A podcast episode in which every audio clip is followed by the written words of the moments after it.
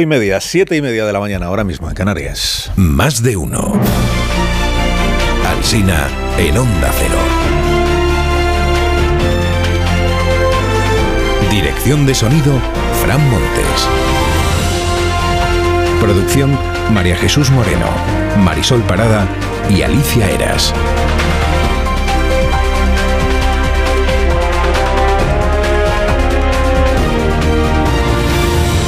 Desde las 6 en punto y hasta las 12 y 20 en la emisión en cadena de este programa. Luego llega la programación local y regional en todas las emisoras de Onda Cero. Y a las 2 de la tarde, Elena Gijón les resume todo lo que pase durante la mañana. Lo que no nos dé tiempo a contar a nosotros, pues se lo cuenta Elena Gijón.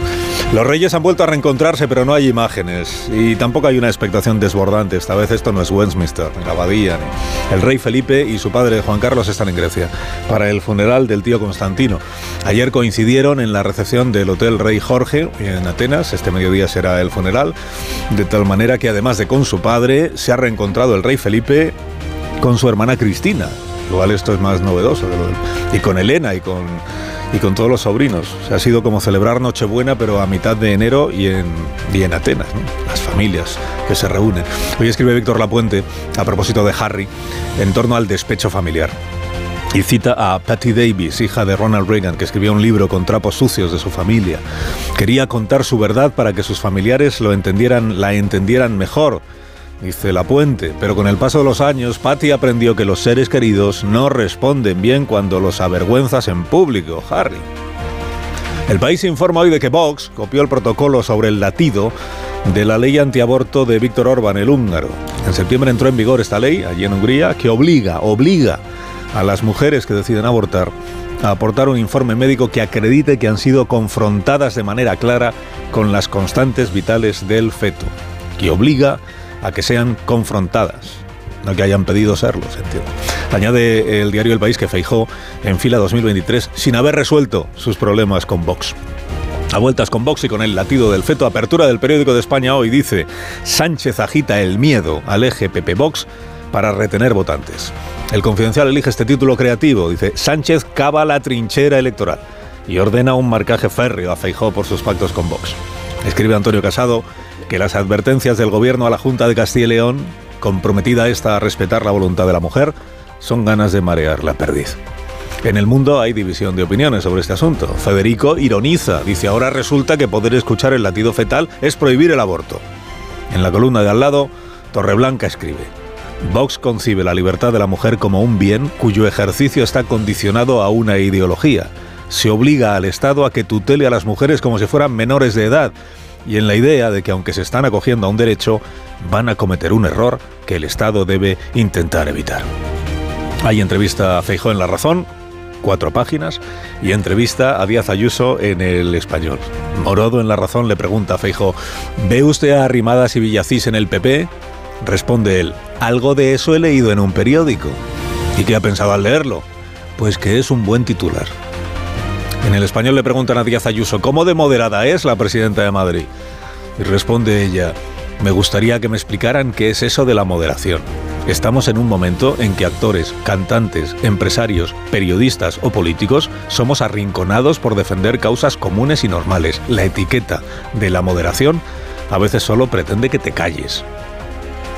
Sobre Ciudadanos cuenta el Independiente que sectores del PP, sectores, son reticentes a abrirle las puertas a los de Ciudadanos porque lo ven como un proyecto fracasado. Y Nacho Cardero escribe en el Confidencial que Arrimada se hizo un Shakira despachándose a gusto contra Edmundo Val. Solo faltó, dice, Albert Bizarrap Rivera a los teclados para la marcha fúnebre. Da por muerto a Ciudadanos, la verdad, casi toda la opinión publicada esta mañana. Ignacio Camacho titula su columna Fin de la historia. El problema de Ciudadanos, escribe, no era de ideario ni de liderazgo. Simplemente ocurre que su momentum, su punto de sazón, ha caducado.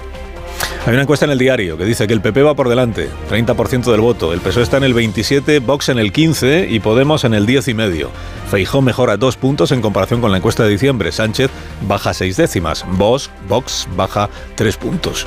Enfoque del diario, el título es este, el PP remonta a costa de Vox con el PSOE a la baja. En el mundo la encuesta es murciana. sobre intención de voto en Murcia. Dice que el PP arrasa y que suma más que toda la izquierda junta, 41% del voto. Se queda a tres escaños de la mayoría absoluta y absorbe a los seis diputados que hasta ahora tenía Ciudadanos. Este domingo La Vanguardia publicó otra encuesta, está sobre la alcaldía de Barcelona, que dice que el candidato de Junts, el señor Trias, es el favorito en este momento para la victoria. Hoy hace este pronóstico Iván Redondo en el mismo periódico. Dice, para la izquierda, la batalla por la Moncloa se juega el 28 de mayo, tanto en Sevilla como en Barcelona. Si se ganan las dos plazas hay partido. Si se gana una sola, puede que lo haya. Si se pierden las dos, todo se acabó. La que si no gana el PSC Barcelona, no gana el, el PSOE en Sevilla, si pierden los dos sitios, no hay opciones para que el PSOE siga en la Moncloa, según Iván Redondo. Declara Salvador Illa en una entrevista hoy en El Correo. Dice, seré muy claro, no habrá referéndum en Cataluña, tampoco sobre un estatut. Le insiste en una entrevista muy interesante Xavi Garmendia, Garmendia, le insiste porque hasta ahora el gobierno y el exministro Illa estaban en la tesis esta de que los catalanes acabarían votando sobre un acuerdo que se alcanzara en la mesa de negociaciones entre el gobierno y el gobierno catalán, pero parece que esto cambia porque dice ya, no estoy a favor de ninguna consulta, tampoco sobre la reforma del estatuto. O sea que no se vota, entiendo entonces. No, no se vota. Ya los catalanes no tienen que votar sobre ningún acuerdo. No sé qué pensará esto Yolanda Díaz, que este fin de semana reconoció, dijo, el derecho a decidir de los catalanes.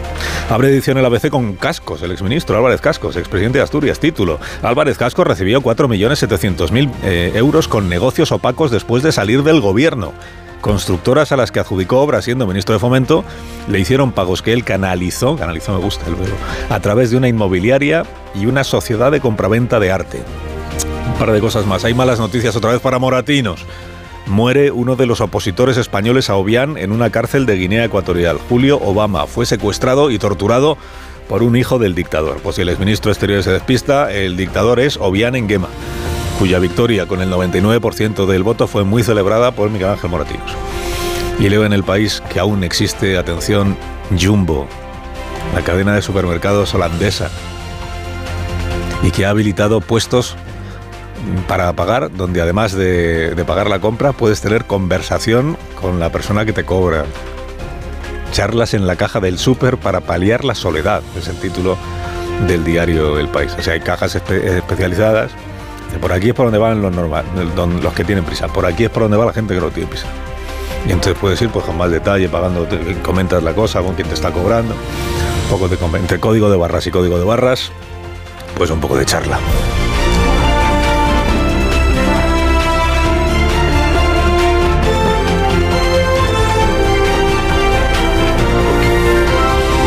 Con Carlos Alsina en Onda Cero, somos más de uno.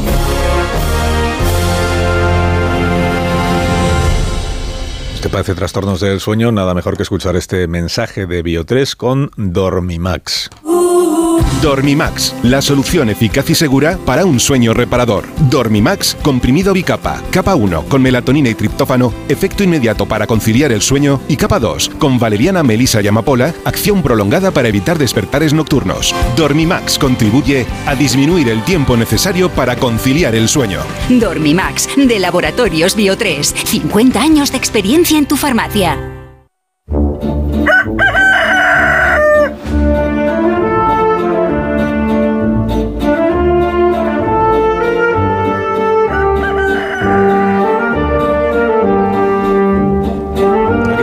Torre, como cada mañana a esta misma hora. Rafa, buenos días. Carlos Alsina, buenos días. Eh, quizás hubiera sido mejor que le hubieran dado algunas competencias al vicepresidente Gallardo. Digo, para saber exactamente cuál es su autoridad en el gobierno de Castilla y León. Eh, dicho lo cual, parece difícil que por mucha competencia que se le hubiera dado, él pudiera obligar a los médicos a aplicar el célebre protocolo de presión psicológica a la mujer que decide abortar.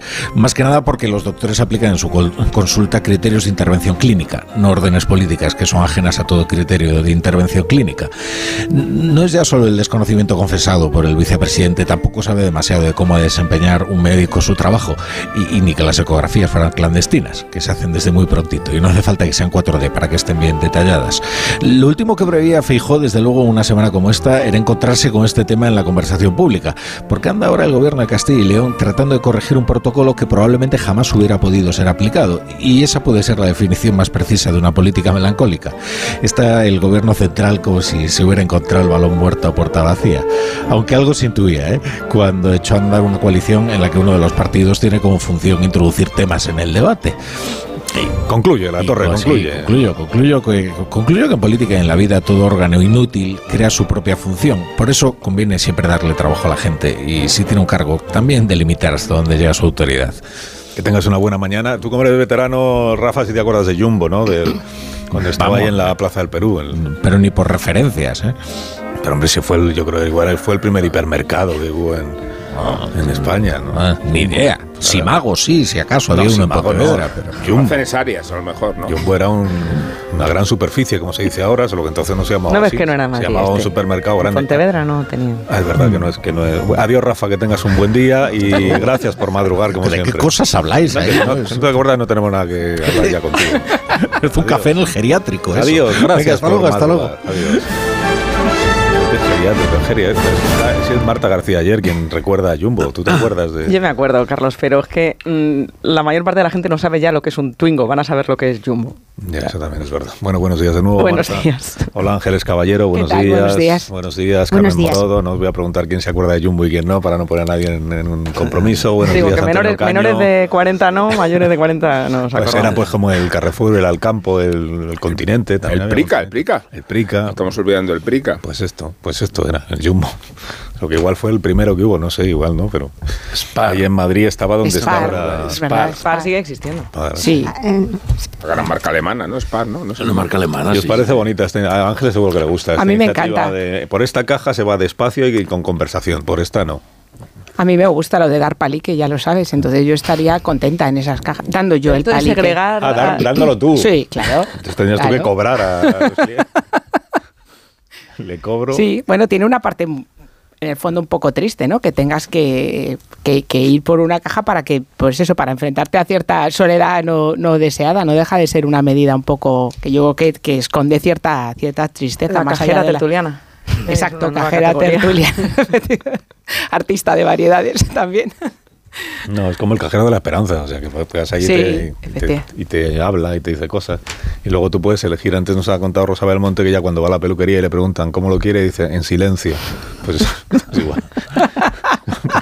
¿Cómo quiere que le cobre? ¿En silencio o con conversación? Pues con conversación, por favor.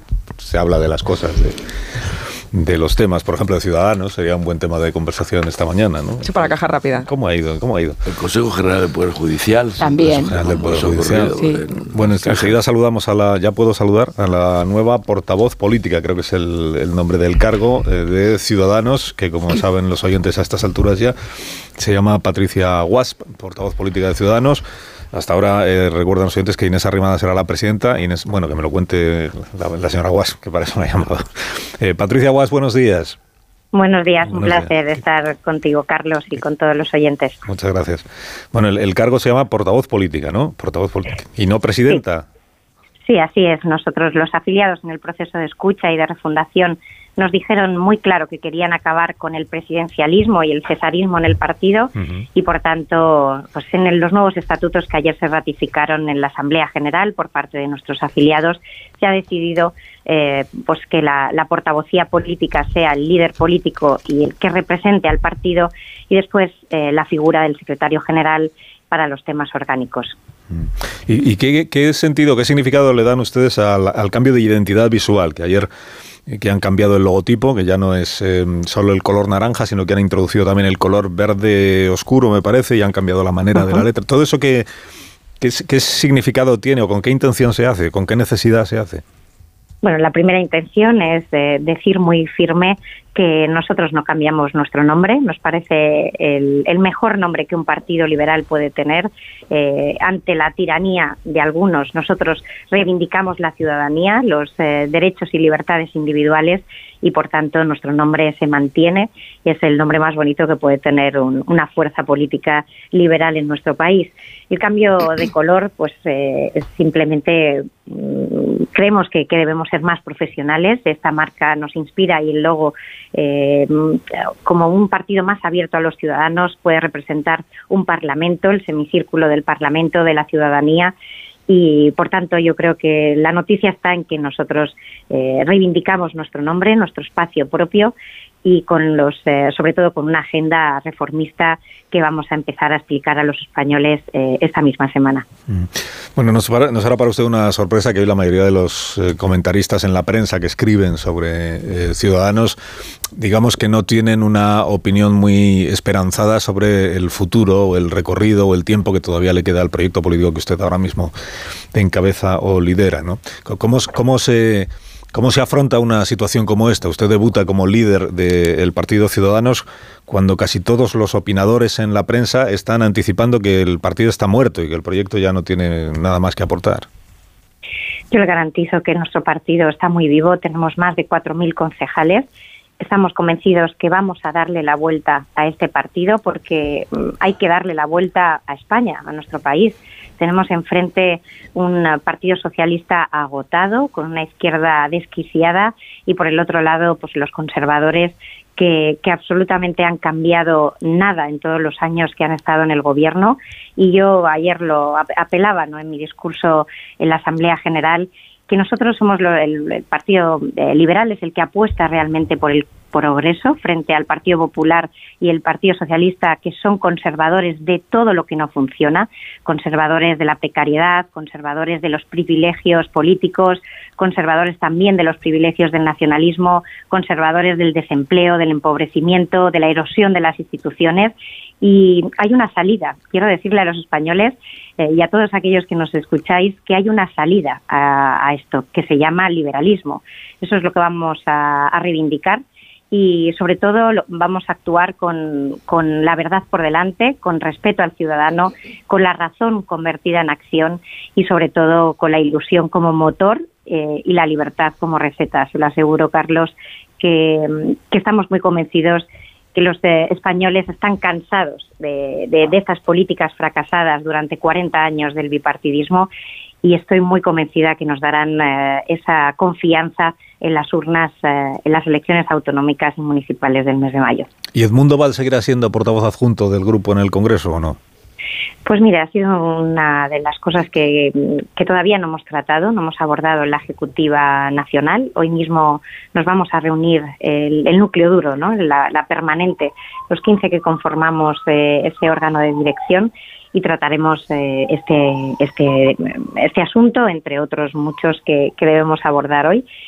Y, y, ya lo, lo haremos eh, lo haremos público pero yo no me fijaría tanto en las personas eh, ayer eh, mi compañero Edmundo estaba satisfecho por esta asamblea general en el que también en el Consejo General se habían eh, sumado integrado personas de, de, la confianza y que iban en la candidatura de Edmundo y por tanto hemos eh, dado un paso muy importante que nunca había sucedido en el partido y, y, yo creo que ahora salimos muy reforzados de esta asamblea, unidos, que es lo importante, poniendo el foco todos eh, en esas elecciones municipales y autonómicas del mes de mayo.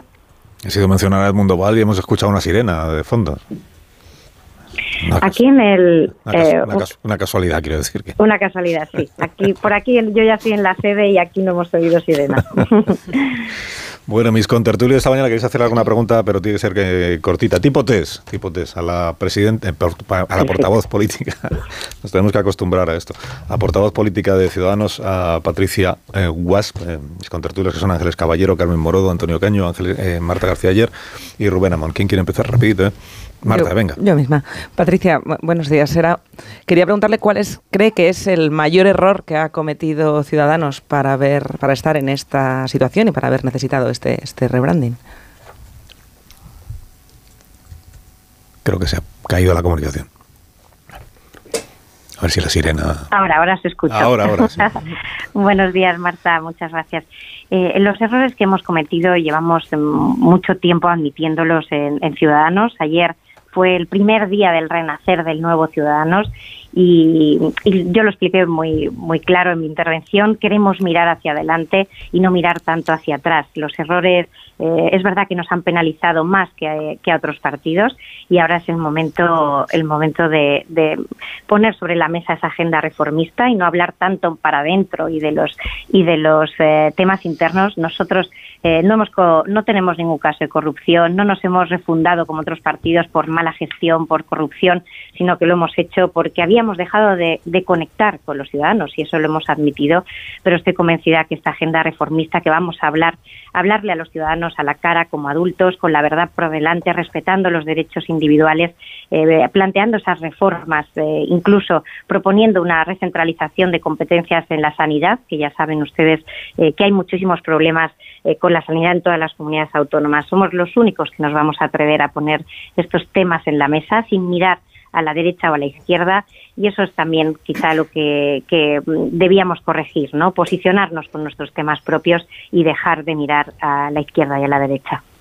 Amón. Eh, iba a preguntarle por la situación del grupo parlamentario, porque es la circunstancia que de momento el Parlamento está sin funcionar el, durante todo el mes de enero, pero cuando reaparezca la actividad vamos a encontrarnos con un grupo parlamentario completamente fracturado, puesto que la opción que ha perdido, que es la de Mundo Val, es al mismo tiempo la que más diputados aloja, y es Inés Arrimadas quien, en cambio, desempeña el papel de portavoz. ¿Cómo va a ser esa convivencia, dada la, la repercusión de las primarias y todo el enrarecimiento que ha habido entre las posiciones que competían? Bueno, yo, eh, Rubén, estoy muy convencida que vamos, eh, que estamos ya unidos y, y, reforzados después de esta Asamblea General. Eh, yo eh, creo la palabra de, mi compañero Edmundo Val. En política, lo más importante que tiene un político es el valor de la palabra. Él eh, se comprometió a, a respetar las decisiones que, tomaran la Ejecutiva Nacional y sobre todo a respetar los resultados de la urna. La victoria de, esta, de este equipo ha sido inapelable y por tanto estoy convencida que siguiendo uh, la palabra que dijo Edmundo Val, él, eh, él estará por la unidad y, y, el consenso dentro del grupo parlamentario. ¿Alguien más, caballero? Sí. Buenos días, Patricia. A mí me gustaría preguntarle, eh, ahora que, que, ha mencionado en un par de ocasiones lo de que no quieren mirar ni a la izquierda ni a la derecha, eh, sí me gustaría con un, con un tema que hoy es protagonista en muchos de los medios de comunicación, como es el tema del aborto y la polémica uh -huh. que hay en el gobierno de Castilla y León, eh, quería saber cómo se enfrentaría a este asunto si tuviera ahora que ahora que ha dicho que hablar a, las, a los ciudadanos como adultos y decirle las verdades a la cara, qué opinión tiene eh, el nuevo Ciudadanos eh, a este respecto y cómo nos trataría como adultos a los ciudadanos que le estemos escuchando. Bueno, pues eh, yo lo primero es decir que ya se nota la salida, hace muchos meses la salida de Ciudadanos del gobierno de Castilla y León, eh, el error gravísimo de, del Partido Popular de apoyarse en un partido iliberal y un partido ultra como es eh, Vox. Y desde luego nosotros eh, nosotros estamos eh, muy convencidos que, que, el, que ha creado un um, bueno pues que, que, está generando esa esa polarización y esa confrontación diaria que no que no es, no es conveniente para nuestro país y, y, nosotros no, no estamos de acuerdo, pues evidentemente, con, con, las, eh, con las manifestaciones de, del señor Gallardo, eh, tampoco con las, de, las del Gobierno de España, ya le puedo asegurar, y, y esa, es, esa es nuestra posición. ¿Con las del Gobierno de España a qué, a qué se refiere, Patricia? ¿Con qué, ¿En qué no está de acuerdo con, con la carta Con la carta que han, que han manifestado eh, bueno, pues tampoco queremos ir, creemos que, que esa confrontación es, es la más adecuada. En Morodo, ¿quieres preguntarle algo a Patricia Sí, Guas? rápido. Buenos días. Rapidito. Eh, el, el, nuevo Ciudadanos eh, buscará el pacto con el PSOE de Sánchez. Mire, yo lo he dejado muy claro en estas, eh, últimos, en estas últimas semanas. Con este señor Sánchez es muy complicado llegar a acuerdos. Está dinamitando eh, todos los puentes posibles, eh, erosionando constantemente las instituciones y el, el, único legado que va a tener el, gobierno es el de la polarización, la destrucción de las, de las instituciones, incluso la deslegitimación del contrario. Eh, nos está dejando una realidad de política en blanco y negro que nos exige mm, pues consensos a ciegas y evidentemente ahí Ciudadanos no va a estar. otra cosa muy diferente es en las comunidades autónomas o en los municipios vamos a dejar libertad y autonomía a nuestros territorios, a los eh, cargos en, estos municipios, para que puedan eh, ellos fijar libremente la política de pactos eh, de gobierno postelectorales. siempre es cierto, con, en consenso con, la dirección nacional del partido, pero sí que no va a haber una consigna y una imposición como sí que hubo en 2019. Pero ya le digo que con, el, con, con Pedro Sánchez es prácticamente imposible llegar a ningún acuerdo. Patricia Guas, portavoz política de Ciudadanos. Gracias por habernos acompañado esta mañana. Que tenga un buen día. Muchísimas gracias. Gracias. Un placer, Carlos. Adiós. Gracias, Patricia. Cambios en Ciudadanos es una de las noticias políticas de este fin de semana. Hoy a las demás, que son los, todos los actos políticos, mítines que han estado dando los otros partidos, las estrategias de cada uno en este año electoral que no acaba nunca. Y enseguida os preguntaré eh, qué criterio tenéis sobre esto del protocolo que mencionaba ahora Ángeles Caballero, el protocolo del gobierno de Castilla y León, en qué consiste exactamente el protocolo, si vulnera o no vulnera la ley. La ministra de Sanidad, ya sabéis que ha enviado un requerimiento al gobierno de esa comunidad autónoma. De todo eso hablamos enseguida. Antes, eh, cuento a nuestros oyentes que Rafa Nadal ha ganado el, el partido con Jack Draper en el abierto de Australia. Acaba de terminar 7-5-2-6, 6-4, 6-1 y por tanto se acabó lo que se daba. Rafa Nadal gana la primera, en la primera ronda del abierto de Australia. Un minuto y ahora mismo comentamos. Más de uno en Onda Cero. Carlos Alsina.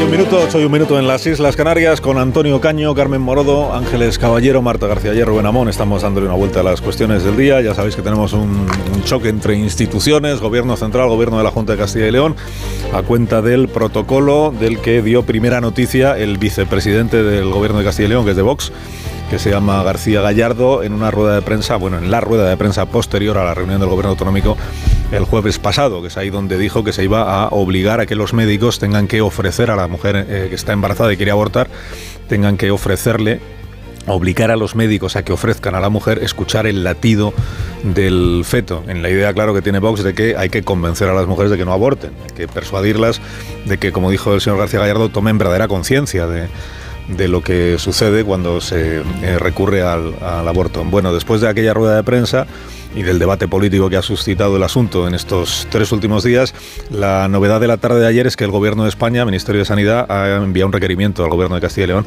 advirtiéndole o, reclamándole que se abstenga de aprobar o aplicar medida alguna que vulnere la actual, la actual normativa, la ley de interrupción del embarazo, y que el Gobierno de Castilla y León va a responder hoy a ese requerimiento eh, ya lo avanzó ayer en un comunicado, eh, siendo el gobierno de Castilla y León el que le diga al gobierno de España que se abstenga de invadir competencias que no son suyas y que eh, no se base en informaciones de prensa para afirmar que este protocolo vulnera los derechos de las mujeres y vulnera la ley que está en vigor, porque el gobierno de Castilla y León sostiene que no lo vulnera y que por tanto no hay nada que, reprocharle. Se entiende que porque lo que finalmente va a decir el protocolo no debe de ser exactamente lo que dijo el señor García Gallardo. Esto es lo que ha sugerido este fin de semana el señor Fernández Mañueco. Bueno, antes de escuchar vuestro criterio sobre el asunto y sobre el debate político respecto del asunto, eh, voy a saludar, porque nos atiende un par de minutos esta mañana, la portavoz del Gobierno, la ministra Isabel Rodríguez. Eh, ministra, buenos días. ¿Qué tal? Muy buenos días. Buenos días, gracias por atenderme esta mañana. ¿En, qué vulnera la ley de interrupción del embarazo este protocolo que se aprueba hoy en Castilla y León, ministro?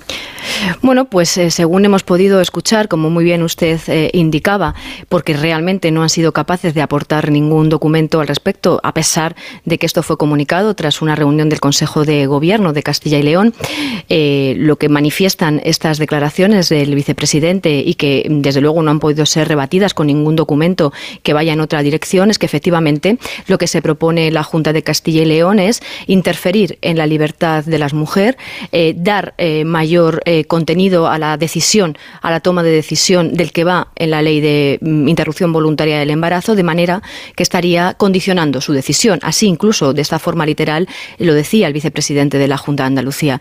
Por tanto, lo que trata de hacer el Gobierno con esta decisión es evitar que se vulneren aquellos requisitos que claramente recoge la ley de interrupción voluntaria del embarazo, que se refieren solo a la información a las mujeres de las ayudas, de las prestaciones y que tres días después puedan tomar esa decisión.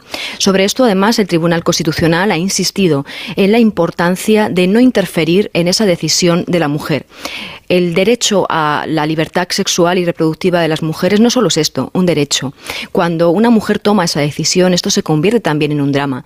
Y por tanto, a las mujeres eh, no hay que insistirlas eh, ni por falta de sensibilidad, ni por problemas mentales. Cuando una mujer ha tomado esta decisión, ya ha hecho ese trabajo, ese recorrido íntimo, personal, compartido con sus familiares, con su pareja, para tomar esa decisión. Creemos que es un grave retroceso a una normativa, la del 2010, que ya supuso un avance importante para las mujeres y desde luego el gobierno, como dijéramos desde el primer día que se constituyó este gobierno entre el Partido Popular y Vox, no vamos a tolerar ni un solo paso atrás en algo que nos ha costado tanto tiempo lograr a las mujeres. Las conquistas de las mujeres son conquistas colectivas y quien hoy se sitúa al otro lado eh, están en posiciones radicales que nada tiene que ver con la inmensa mayoría de la sociedad española. Creo que el gobierno entonces no tiene el texto del, protocolo que hoy eh, se va a presentar, es decir, todavía no conoce qué es exactamente lo que dice ese protocolo. Está, en esto usted como yo, quiero decir.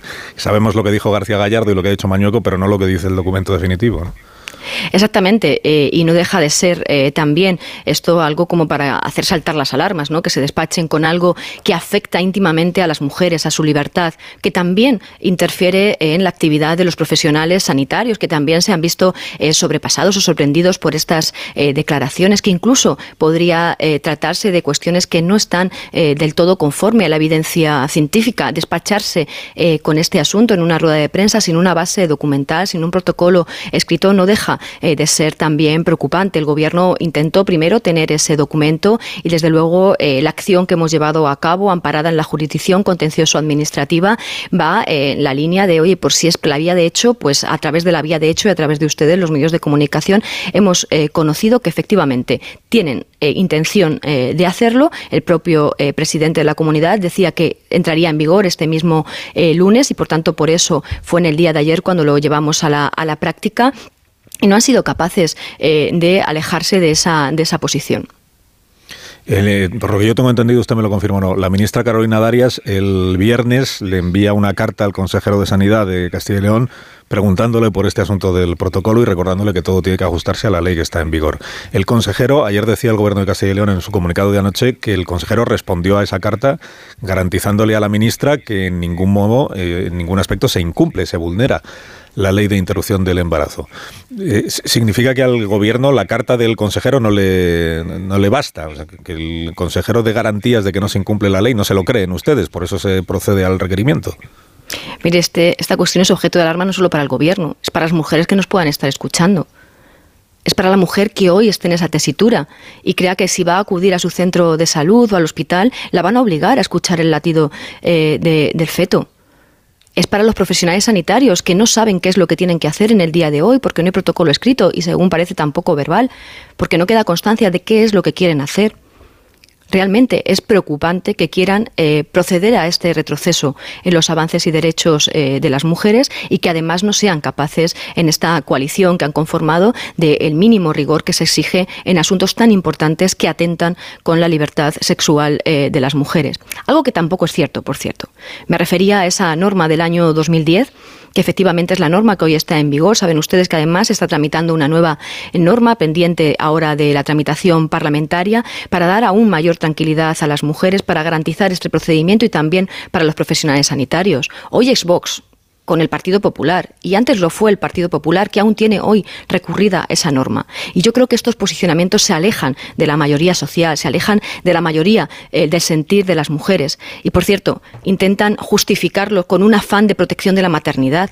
Pero de verdad se cree Feijó, Mañueco o Vox que vamos a facilitar la maternidad, que una mujer va a decidir ser madre por estas cuestiones. No, mire usted, cuando una mujer tiene dudas acerca de su maternidad, lo que realmente condiciona eh, la idea de tener o no más hijos o de tenerlos o no, es que efectivamente se ha trabajado en su protección vía más empleos y mejores salarios, como se persigue con la reforma laboral y con el incremento del salario mínimo interprofesional.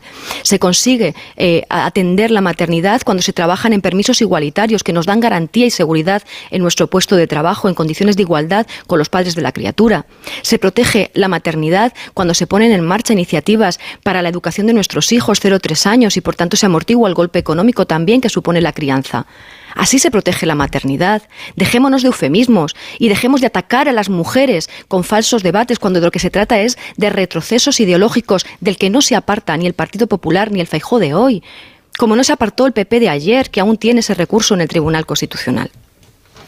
Señor Feijó, todavía eh, a mí no me consta que el señor Feijó haya respaldado el que se obliga a las mujeres a escuchar el, latido del bebé. De hecho, creo que sobre el protocolo lo que ha hecho es que se ocupe de Fernández Mañueco. suele hacerlo, suele hacerlo.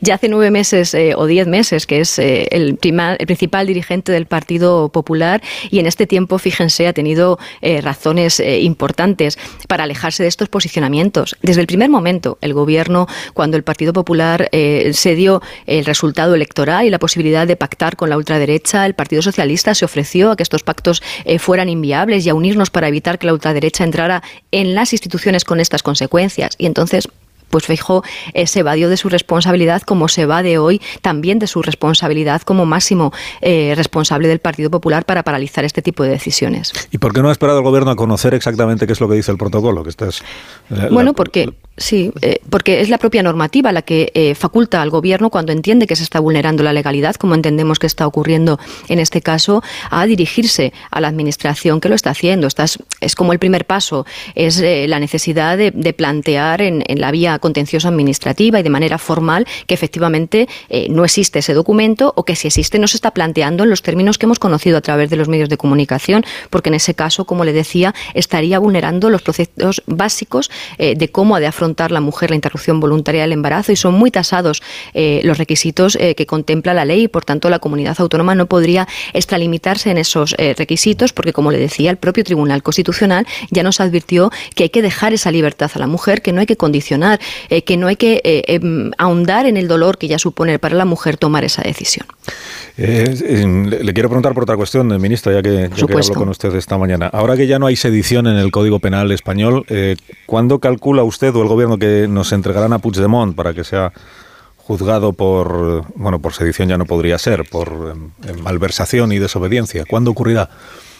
Bueno, está en manos de la justicia, como usted eh, bien sabe, lo que mm, una vez entrado en vigor la nueva reforma del Código Penal, lo que se pone de manifiesto es que efectivamente estas conductas no están despenalizadas, a tenor además de, las manifestaciones que ya se ha hecho por el propio tribunal sentenciador. Están menos penalizadas que antes, ¿no?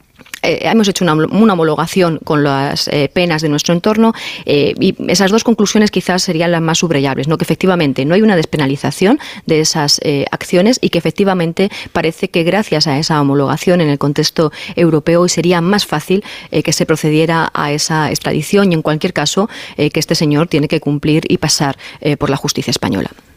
Ya, pero ya no podrá ser acusado de un delito grave como era la sedición. Quiero decir que estar fuera de España cinco años le ha venido bien a Puigdemont, porque cada vez hay menos posibles delitos que atribuirle gracias a la reforma o, debido a la reforma del Código Penal. Bueno, no creo yo que una pena entre 8 y 12 años eh, sea una pena leve. En cualquier caso, yo creo que lo importante es que esos hechos hoy ya no están en la agenda, que la Cataluña de hoy nada se parece a la Cataluña de 2017, que esta misma semana en Barcelona se va a celebrar una cumbre muy importante con nuestro país vecino en la que estamos hablando de futuro, de nuevas energías, eh, de soberanía energética en el contexto de Europa, eh, propiciada y protagonizada desde Portugal, España, con Francia, que ahora en Cataluña se habla de nuevos proyectos industriales. En definitiva, se habla de futuro en lo económico y se eh, relaciona eh, la sociedad y la política en un entorno de normalidad. Pero también se habla de autodeterminación, de amnistía y de referéndum de independencia. En la manifestación del jueves va a estar Esquerra Republicana de Cataluña, Junts per Cataluña, las asociaciones independentistas, para recordarle a Pedro Sánchez que el proceso no se ha acabado. La democracia eh, avala la libertad eh, de expresión. Este gobierno trabaja por el cumplimiento de la ley y de la Constitución y en esa normalización institucional también hemos podido escuchar a los dirigentes eh, de la Generalitat hablar de abandono de la vía unilateral y por tanto de la vuelta a la ley, a la Constitución. cada organización política puede mantener sus aspiraciones, pero las instituciones velamos por el cumplimiento de la Constitución y de la ley. Así ha sido durante todo el mandato del presidente Pedro Sánchez y sobre todo yo subrayaría esa vuelta a la normalidad y a la conciliación también entre los propios catalanes, a las relaciones eh, fraternales entre, entre ellos y a esa mirada de, futuro y de optimismo a una España que trabaja por, por mejorar cada día, por transformarse económicamente a pesar de todas las dificultades e incluso eh, que no abandona la idea de liderar grandes proyectos como este del hidrógeno verde. ¿A usted le parece normal que el, partido que gobierna la Generalitat de Cataluña, eh, mientras el presidente aragonés asiste a la cumbre con Sánchez y con Macron, se esté manifestando en la calle para intentar empañar el desarrollo de esa cumbre? Mire, yo no entro en, a valorar la actitud de otros partidos políticos. Eh, yo lo que valoro es que en esta cumbre eh, va a estar el presidente de la Generalitat. Pero a la vez va a estar Esquerra Republicana manifestándose en la calle, ¿no? Bueno, pues de eso deben responder eh, ellos. El derecho de manifestación y de expresión es un derecho constitucional. Ya, no, eso, eso no, eso no, eso no lo dudo. Pero usted también cree, como el ministro Bolaños, que el proceso ha terminado ya, se ha muerto. Mire, lo que yo creo es que afortunadamente hoy España y Cataluña miran al futuro, que Barcelona será la sede de esta importante cumbre donde España, junto con los países eh, vecinos, no renuncia a liderar eh, nuevos impulsos en el ámbito energético, industrial, eh, que son tiempos difíciles donde la sociedad española lo que quiere es salir adelante, tener oportunidades de empleo, que nuestro país siga progresando, sentirse protegido cuando vienen maldadas y ese es nuestro día a día. Cuando la vicepresidenta Yolanda Díaz dice que los catalanes tienen que decidir su propio futuro, mm, ¿sabe, usted qué está queriendo decir? Eh, bueno, pues imagino que eh, eh, la, participación política de todos los catalanes en los distintos procedimientos, imagino que se está refiriendo a eso. No, no a la autodeterminación. Evidentemente no. Creo, vamos, y si no que se explique ella. Eh, y una última cuestión que sé que tiene que atender a, esto del comité antibulos. Escuché ayer a Santos Tardán en una entrevista en la agencia EFE, secretario de organización del partido, a cuya ejecutiva, de cuya ejecutiva creo que sigue siendo vocal la señora, la, ministra Rodríguez. Esto del comité antibulos de las derechas, que es como una, como una suerte, entiendo, de fact-checking, ¿no? O sea, que va a consistir en que lo que ustedes entiendan que es un bulo lanzado por las derechas, desde el Partido Socialista se va a demostrar que lo es, ¿o cómo es?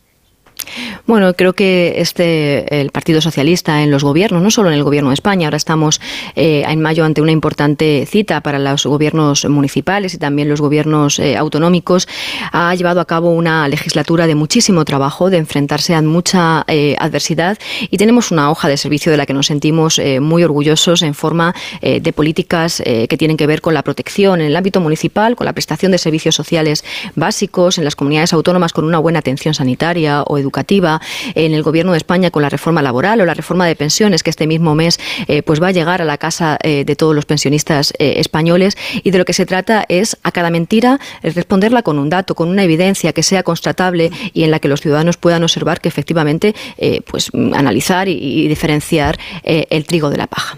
Ministra, gracias por haberme atendido esta mañana, que sé que tiene cosas que hacer. Gracias y hasta una próxima. Muchísimas gracias. Buen día, buena semana. Gracias. La ministra de Administración de Política Territorial y portavoz voz del Gobierno, Isabel Rodríguez. Bueno, estoy deseando escuchar a mis contertulios. Si queréis, empezamos por este asunto que es el, más inmediato que tenemos. El Gobierno de España entiende que se dan las circunstancias, eh, los requisitos para proceder ya a enviar el requerimiento a la Junta de Castilla y León, aunque no conozcamos ninguno en qué consiste exactamente el protocolo, eh, basándose en lo que el Gobierno de Castilla y León, por boca de su vicepresidente, que es que es el vicepresidente de Castilla y León, el señor García Gallardo, anunció el pasado jueves y en vista de que las explicaciones, entiendo yo, del consejero de Sanidad no han debido convencer a la ministra de Sanidad, pues se da el paso siguiente, que es este requerimiento. Falta que hoy el Gobierno de Castilla y León responda al requerimiento y sobre todo falta que el gobierno de Castilla y León explique entonces en qué consiste el, protocolo.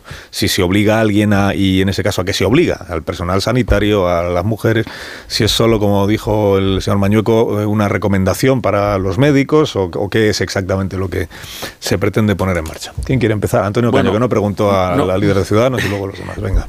bueno, lo más importante efectivamente es aclarar eso, aclarar qué decisión ha tomado o qué decisión va a tomar el gobierno de Castilla y León, porque eh, estamos hablando todavía sobre unas declaraciones en una rueda de prensa. No sabemos bien qué es lo que va a ocurrir. Entonces, lo más importante es eso. Pero en todo caso, esa rueda de prensa lo que sí revela es una vocación por parte de Vox y un, pensamiento de Vox y una actitud de, por parte de Vox respecto al aborto. Mm, este asunto que, planteó el, el vicepresidente, esta, esta coacción moral que, representa obligar a los médicos a que ofrezcan a las mujeres embarazadas que deciden eh, mm, someterse a un aborto, eh, escuchar el latido del, del, feto, el origen de esto es de está en Estados Unidos eh, son los es la extrema derecha del Partido Republicano la que lleva ya muchos años tratando de imponer en los estados en los que gobierna esta, esta medida y de esa y de Estados Unidos se ha trasladado después a algunos otros países, incluido algún país eh, europeo. Y, justamente eh, este mes de enero ha empezado a ejercer la nueva eh, mayoría republicana en el Congreso de Estados Unidos, en la Cámara de Representantes de Estados Unidos. ¿Sabes cuál es la primera medida que han introducido? Una medida para limitar el derecho al, aborto. Em, la medida es más bien de, efecto propagandístico porque el aborto en Estados Unidos lo está regulado por los estados y la capacidad que tiene la Cámara de Representantes es muy, es muy limitada al respecto, pero esta ha sido su primera medida. Digo, con carácter propagandístico, porque detrás de esto no hay, desde luego, una voluntad de defender a las mujeres ni defender a los niños. La ley, por cierto, se llama protección, una ley contra el infanticidio, porque ellos vinculan automáticamente el, derecho al aborto como un infanticidio. Pues, el, propósito de esta ley eh, supuestamente contra el infanticidio eh, no tiene una, un propósito de, proteger a los niños, de proteger a las mujeres, es, es desatar la guerra cultural, es llevar a la nación a la guerra cultural en la que también se mueve esta extrema derecha eh, populista. Y este es el mismo propósito aquí. Eh, se trata de llevar al país a la guerra cultural.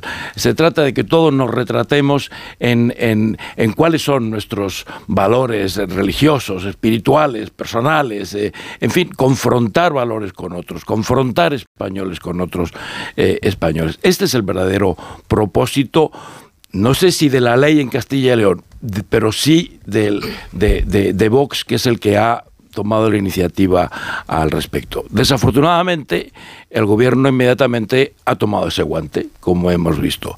Y el, cuando ha visto la invitación, cuando, cuando, ha, cuando ha visto que le enseñaban la muleta, como diría Rubén con más precisión que yo, pues evidentemente ha entrado eh, a esta guerra porque el gobierno eh, el gobierno, donde hay eh, importante representación populista también, en este caso mm, representación populista de la extrema izquierda, se mueve muy bien también en esta guerra cultural.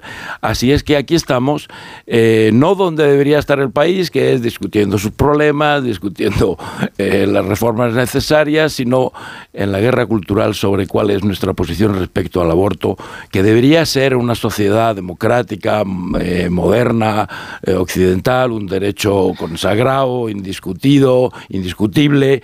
Eh, y que no ocupará desde luego nuestras preocupaciones. Eh, pero bueno, aquí estamos por voluntad de la polarización política en la que vivimos y de los populismos que nos gobiernan y nos desgobiernan.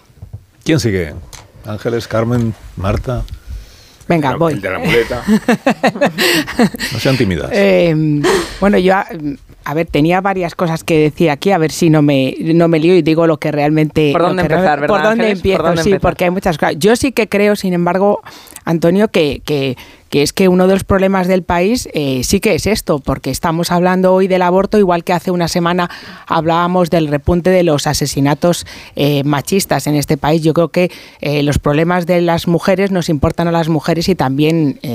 os importan a los a los hombres. Entonces este sí que creo que sea eh, y que es un tema importantísimo que todo avance que hay en los derechos de las mujeres hay una reacción y curiosamente hay un partido que en este caso ocupa la vicepresidencia de eh, Castilla y León en, en ese gobierno de coalición en que niega muchas de estas cosas, como es que exista la violencia de género, y en este caso lo que está hablando es de mm, tutelar a las mujeres y convertirnos en personas que no están suficientemente informadas, como si no hubiera dos reales decretos que tengo aquí apuntados, el 825 y el 831 de 2010, que establece y detalla absolutamente todos los protocolos de una mujer que quiere someterse a una intervención voluntaria del embarazo. Más allá de las declaraciones vergonzosas y vergonzantes del vicepresidente de Castilla y León y una reacción por parte de Alfonso Fernández Mañueco, que yo creo también muy tibia en hablar estas cosas del respeto absoluto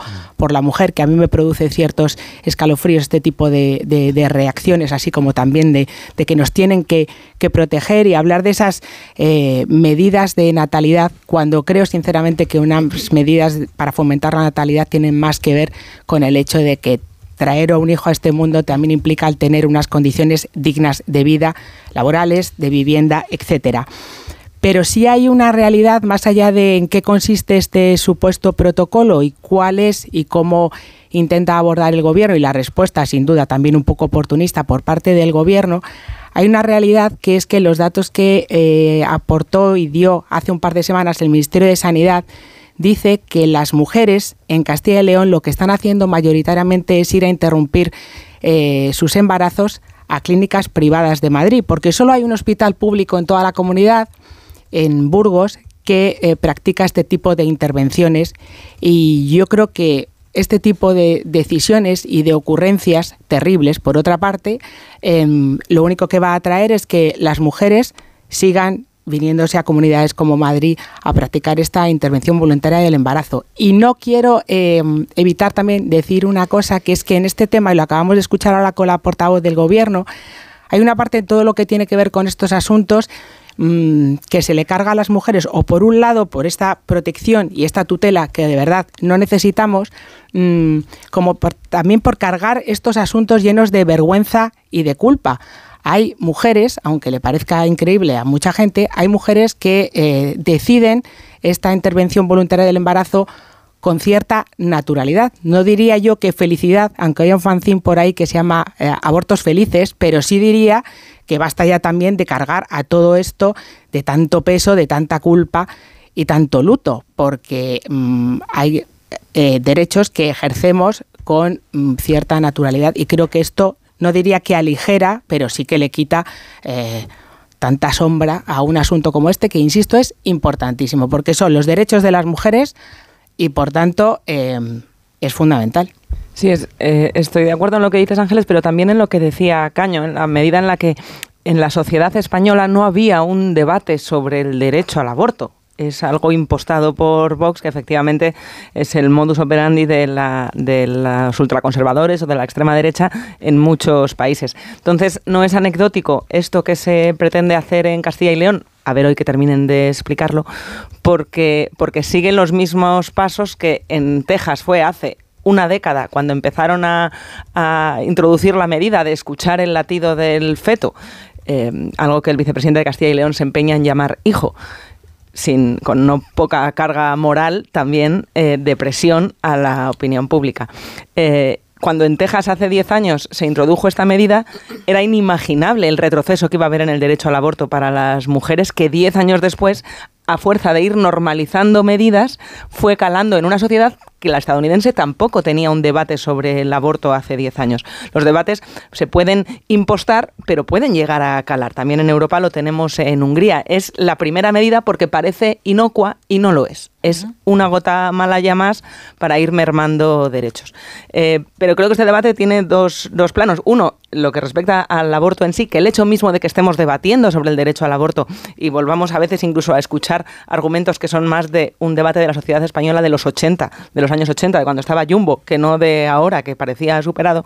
Y luego está en las consecuencias políticas que puede tener algo así. A mí tengo sentimientos encontrados con, que debatamos, que expliquemos la importancia de dejar a las mujeres que tomen la decisión libremente, porque me parece que es explicar algo que ya estaba resuelto, pero a lo mejor es que no lo está y hay que repetir mm, cada diez años el por qué todo esto es importante, sobre todo escuchando al vicepresidente de Castilla y León la terminología que utilizaba en una rueda de prensa después de un consejo de gobierno con una nota de prensa oficial, membrete incluido, explicando que lo que se quiere es disuadir a las mujeres con esto. Entonces, no se lo está inventando la portavoz del gobierno, es que lo ha dicho en una rueda de prensa oficial el vicepresidente de una comunidad autónoma. Y entiendo que no se crea el gobierno al consejero de Sanidad del Partido Popular eh, porque tampoco se lo está creyendo su socio de gobierno. El viernes fue un despropósito de los dos partidos de, gobierno en Castilla y León diciendo lo que se había hablado en esa reunión y no, y uno de los dos está mintiendo, porque decían cosas contradictorias, que no se había hablado de disuadir a las mujeres de interrumpir su embarazo, y el otro partido decía que sí, que por supuesto que eso está eh, aceptado entre ellos. Entonces, estamos viendo el caos que supone el gobierno de Castilla y León. Estamos viendo un vicepresidente del gobierno de Castilla y León de Vox que sale a decir que él no sabe de embarazos cuando está intentando legislar sobre ellos. Entonces, ese nivel de incompetencia que demuestra Gallardo, eh, creo que también debería ah, hacer reflexionar y mucho al, Partido Popular. Veremos qué consecuencias políticas tiene. Lo comentaba antes Carlos y es verdad, la, idea de, de, agitar el miedo a la ultraderecha hasta ahora al Partido Socialista no le ha salido bien.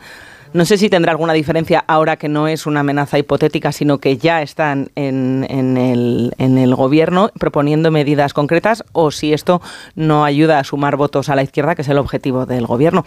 Si le dieran la vuelta a lo que está pasando en Castilla y León, a lo mejor a quien beneficia es a Feijó, que es quien está diciendo que un gobierno con Vox sería malo para el país. Creo que fueron las palabras textuales que dijo el otro día. Para eso tendría efectivamente Feijóo que distanciarse de manera contundente de lo que está haciendo Vox en Castilla y León y también de lo que está haciendo Mañueco, que se ha puesto de perfil y no ha terminado de aclarar de qué estamos hablando. Es el propio Mañueco quien ha salido a decir que aquí de lo que están hablando es de medidas de fomento de la natalidad. Pues no, señor. Eh, obligar a los médicos a explicar a las mujeres que desean interrumpir su embarazo que pueden escuchar el latido, aunque no sea obligarles a, escuchar el latido, pero el hecho mismo de que no se las esté tratando como personas adultas que toman una decisión conscientemente, ya dice mucho de lo que está pensando el señor Mañueco de esto, por más que lo, único que sabemos hasta ahora es que el gobierno de Castilla y León es un caos. A ver, yo creo que aquí, aquí, lo que se está haciendo es utilizar a Vox y el Partido Socialista están utilizando a la mujer y los problemas de las mujeres y y, nuestra realidad para hacer campaña electoral y para cubrir sus intereses de partido. En el caso de Vox, eh, bueno, pues monta porque detrás de las declaraciones del vicepresidente pues hay bastante hay un objetivo que es mm, generar ruido. Eh, realmente lo que él plantea yo creo que al final eso no cambia nada sobre la realidad en la que nos encontramos. Eh, dirigir eh, el debate político hacia una situación en la que dé espacio a Vox en un momento donde todavía tienen pendiente eh, explicar cómo va a ser la moción de censura, quién la va a presentar y que vienen de unos resultados electorales y se enfrentan a unas elecciones autonómicas y municipales que son bastante complejas para ellos. Y por supuesto, eh, de ser así, de que fuese como dice el vicepresidente, eso no arregla ninguno de los problemas que tiene la mujer cuando toma una decisión de, abortar. Eh, en el caso del Partido Socialista es evidente que un gobierno no puede actuar, yo creo, en función de condicionales, en función de declaraciones públicas.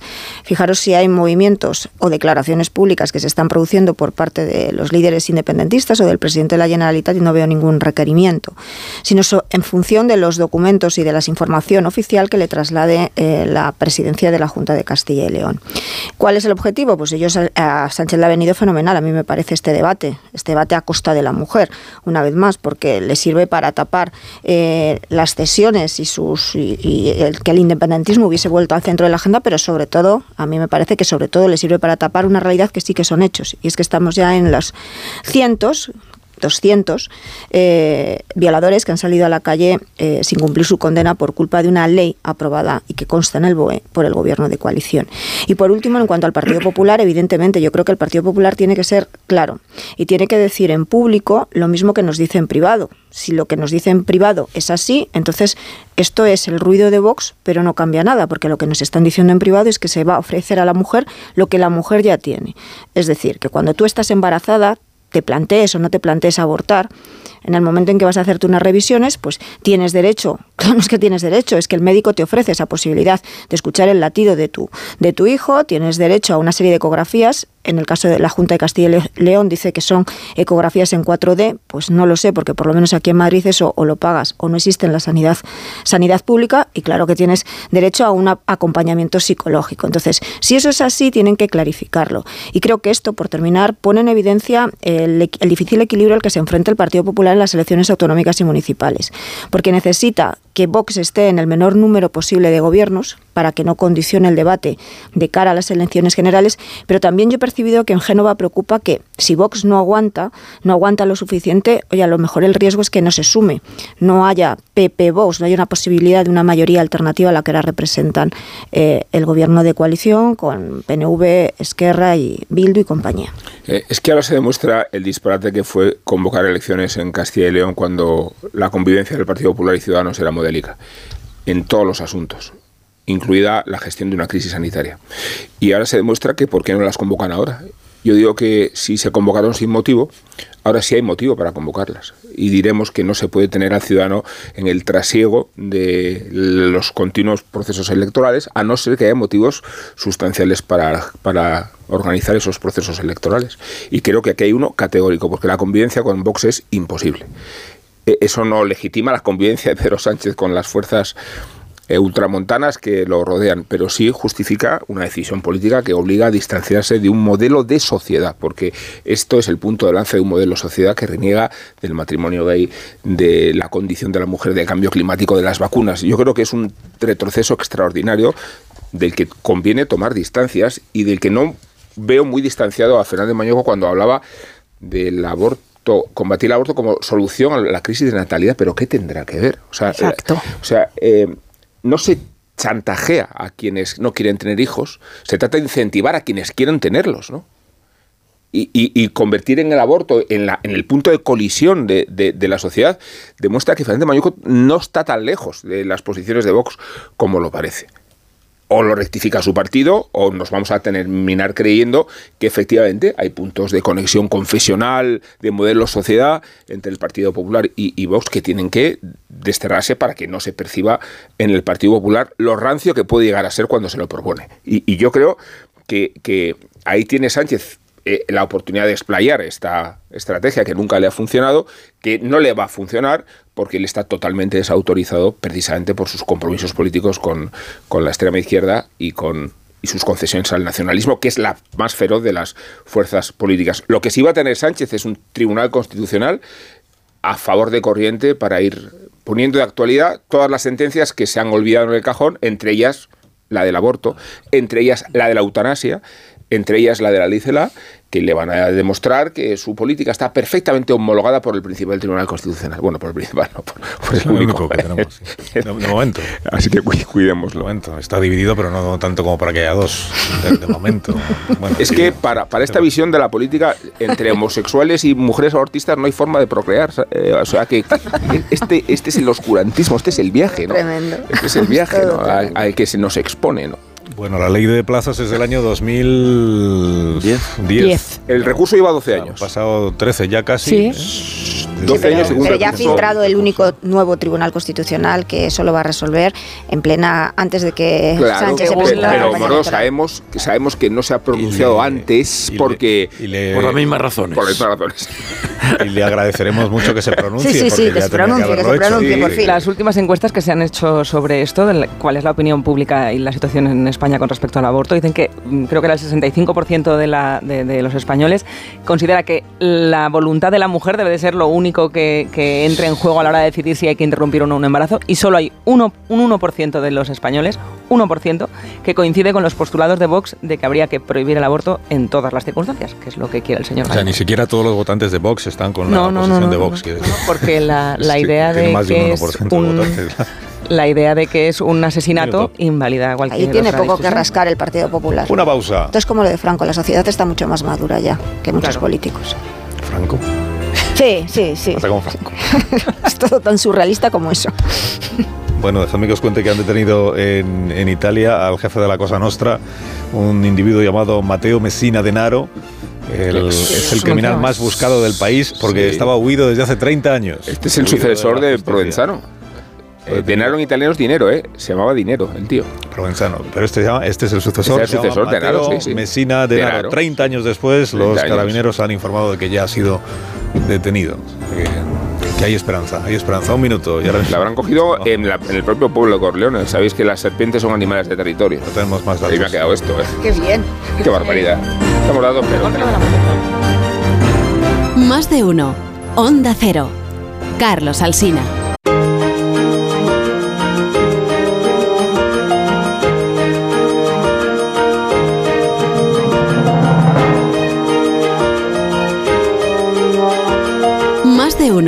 Onda Cero. Carlos Alsina.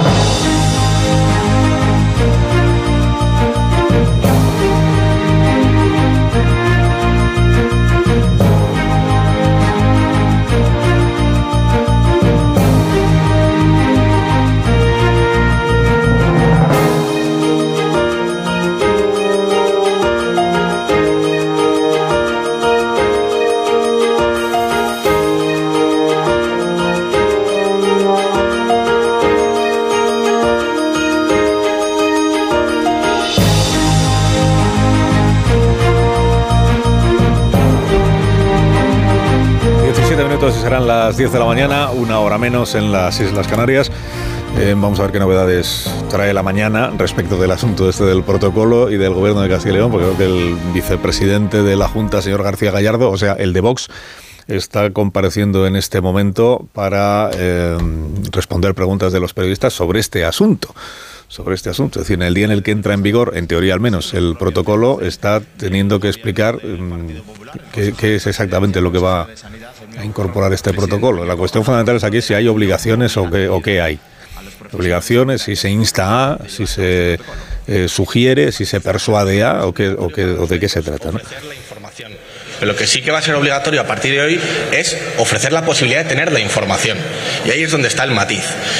Aquí no hay ninguna fisura. Ayer el consejero de Sanidad respondió de manera fantástica al requerimiento del Gobierno central y el presidente Mañoco contestó por redes sociales también muy bien al intento de coartar la libre acción de este Gobierno y yo lo único que puedo darles es las gracias por su firmeza en la respuesta.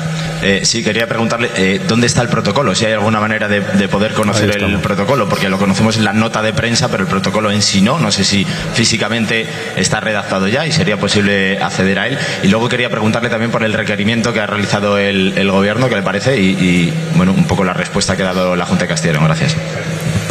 Bueno, de lo primero, lo mejor es que conteste el consejero de Sanidad porque él es el que lo dicta, ¿no? El acuerdo que yo eh, tengo en el seno del, Gobierno sobre estas medidas lo tengo, está reflejado en la nota de prensa que difundimos el pasado jueves y eso es todo lo que debo decir al respecto.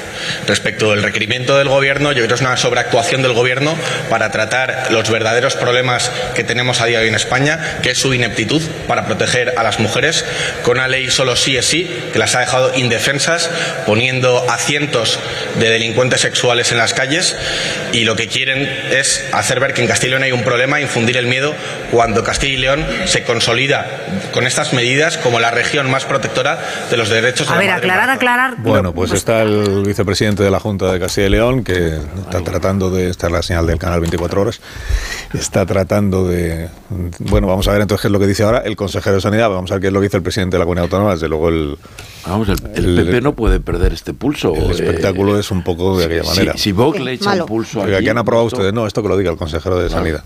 Yo me remito a la nota de prensa. Yo sé lo que hemos acordado, no sé lo que dice, el protocolo. Esto, la cuestión es, si va a haber obligatoriedad o no a los médicos de transmitir ese mensaje que quiere. Claro, esa es la clave de quién, dice aquí, ¿verdad? Y quién. Bueno. que os quería preguntar, aunque sean dos minutos, por otros asuntos de. Hemos tenido un fin de semana políticamente muy animado, con muchos mítines y con Puigdemont tocando las narices a Esquerra Republicana de Cataluña. Claro, el señor Puigdemont acaba de caer, bueno, se acaba de caer en la cuenta, pero publica un tuit este fin de semana que dice: Vamos a ver, he leído en El País y en La Vanguardia, que no son periódicos sospechosos de ir en contra del gobierno de España, he leído en los dos que la interpretación que hace el gobierno es que con la reforma del Código Penal es mucho más factible, lo hemos escuchado a la ministra Portavoz hace un momento, es mucho más factible que yo sea entregado para ser juzgado.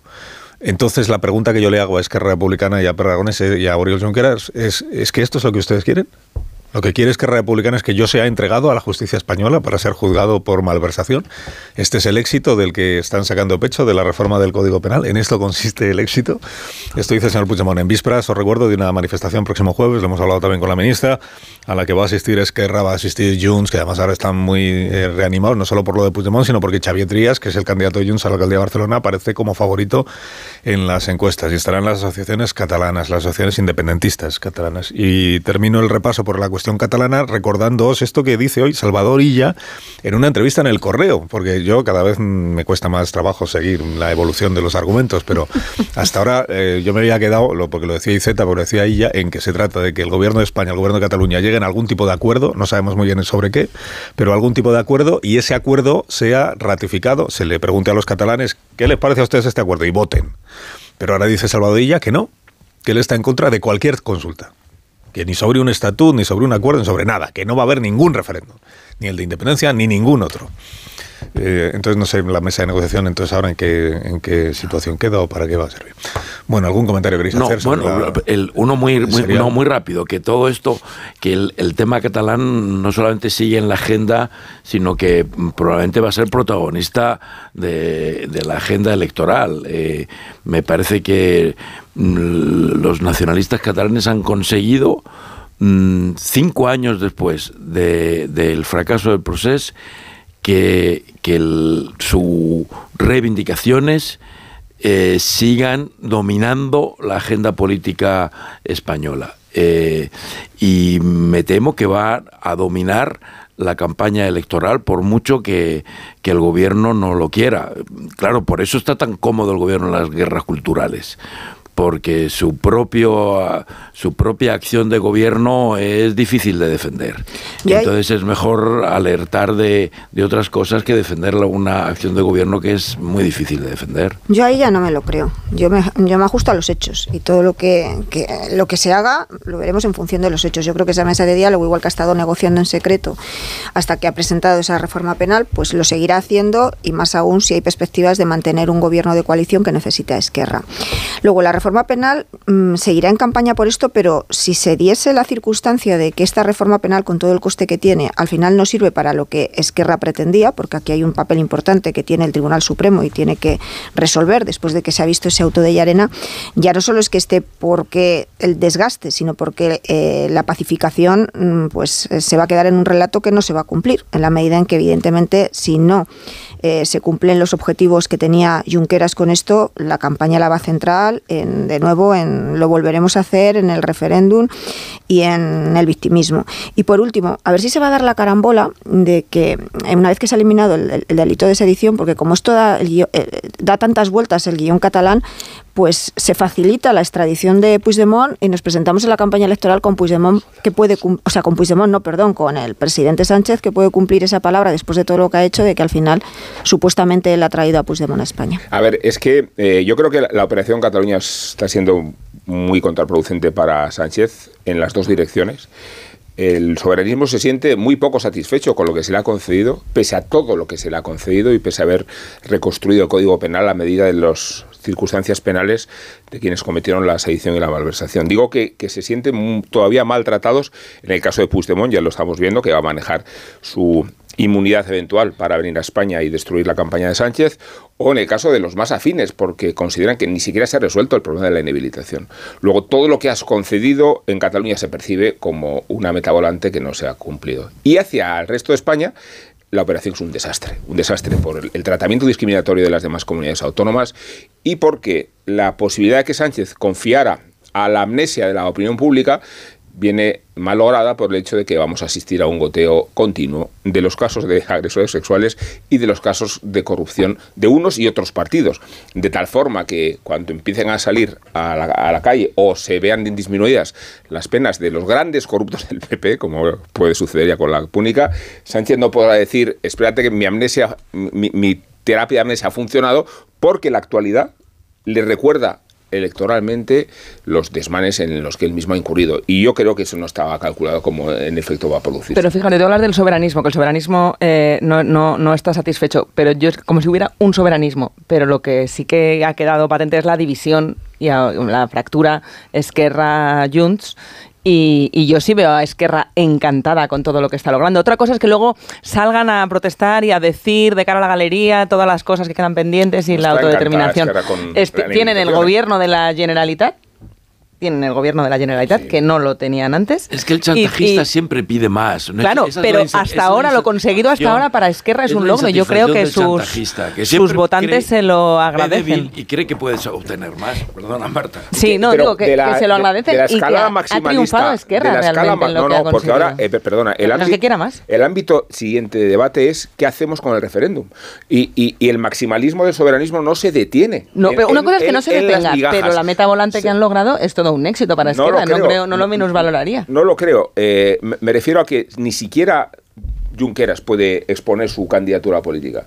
Puede volver Marta Rovira porque no había incurrido en los delitos de malversación, pero aquellos que sí cometieron esos delitos están maniatados para desempeñar la carrera política. Quieren más y de hecho vamos a asistir a la cumbre eh, bilateral con Francia y vamos a ver a Aragonés con el gobierno y a, Junqueras enfrente. O sea, uno liderando eh, el, aspecto institucional y el otro movilizando a los insurrectos para reprocharle a al gobierno cómo se comporta con ellos. De verdad, yo creo que, eh, esa no era la estrategia de Sánchez de desinflamación, porque no se ha desinflamado nada.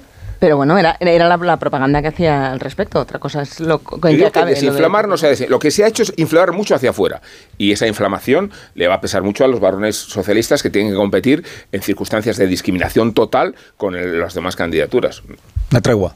Una tregua que nos vamos al corte inglés con Begoña Gómez de la Fuente. Buenos días, Begoña. Hola, buenos días. buenos días. Confirmado, hay dos tipos de personas, las que no pierden nada y las que lo pierden todo. Pero cuando llegan las rebajas del corte inglés, solo hay de un tipo, las que encuentran lo que buscan. Si buscas equiparte para tu deporte favorito, encontrarás hasta el 50% de descuento en una selección en textil de las marcas Nike, Adidas, Puma, Under Armour, Champion, en fin, o hasta el 40% en una selección de productos y complementos de las marcas Boomerang, Mountain Pro y B Pro. Y si buscas que no te quedes ciego, eh, por el sol, claro. Dispones de una selección de gafas de sol con hasta el 40% de descuento como marcas como Polaroid, Ray-Ban, Carrera, West. Además, te lo llevan a casa en menos de dos horas con la tarifa plana y siempre con la comodidad de poder comprar donde y como quieras en tienda web o app del Corte Inglés. Descárgate la app y verás que siempre encuentras lo que buscas. Hasta el 28 de febrero las rebajas del Corte Inglés. Más de uno en Onda Cero.